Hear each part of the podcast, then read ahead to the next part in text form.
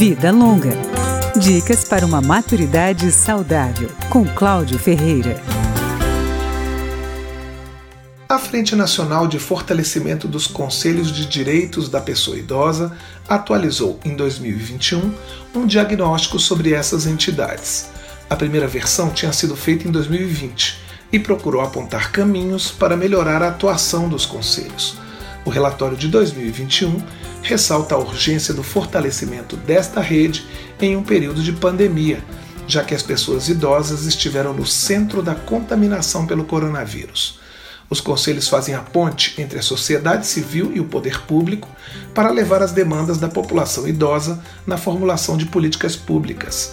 Marcela Nascimento, uma das coordenadoras da Frente Nacional de Fortalecimento dos Conselhos, destaca essa interação a importância de termos governos apoiando os conselhos, de termos sociedade civil capacitada para ocupar cadeiras e de que empresas também possam ver nesses conselhos uma oportunidade de parceria e fortalecimento da política voltada para a pessoa idosa. O diagnóstico levantou dados de conselhos municipais e estaduais das cinco regiões do país entre os desafios apontados estão a necessidade de entender a burocracia pública, ter autonomia administrativa e financeira e conhecer os mecanismos de gestão dos fundos do idoso. Também foram destacados o acesso a recursos materiais e humanos e uma atenção especial à seleção dos conselheiros.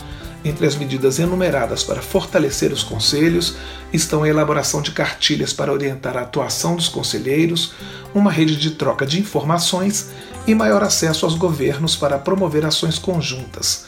Marcela Nascimento salienta o papel dos conselhos como locais de participação da sociedade. Esses conselhos, eles precisam ter autonomia, representatividade e também acesso à informação, formações e capacitações. A atualização do diagnóstico trouxe uma boa notícia.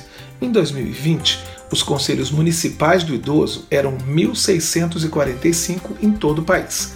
O levantamento feito neste ano mostra que eles já são 3.178. Vida Longa, com Cláudio Ferreira.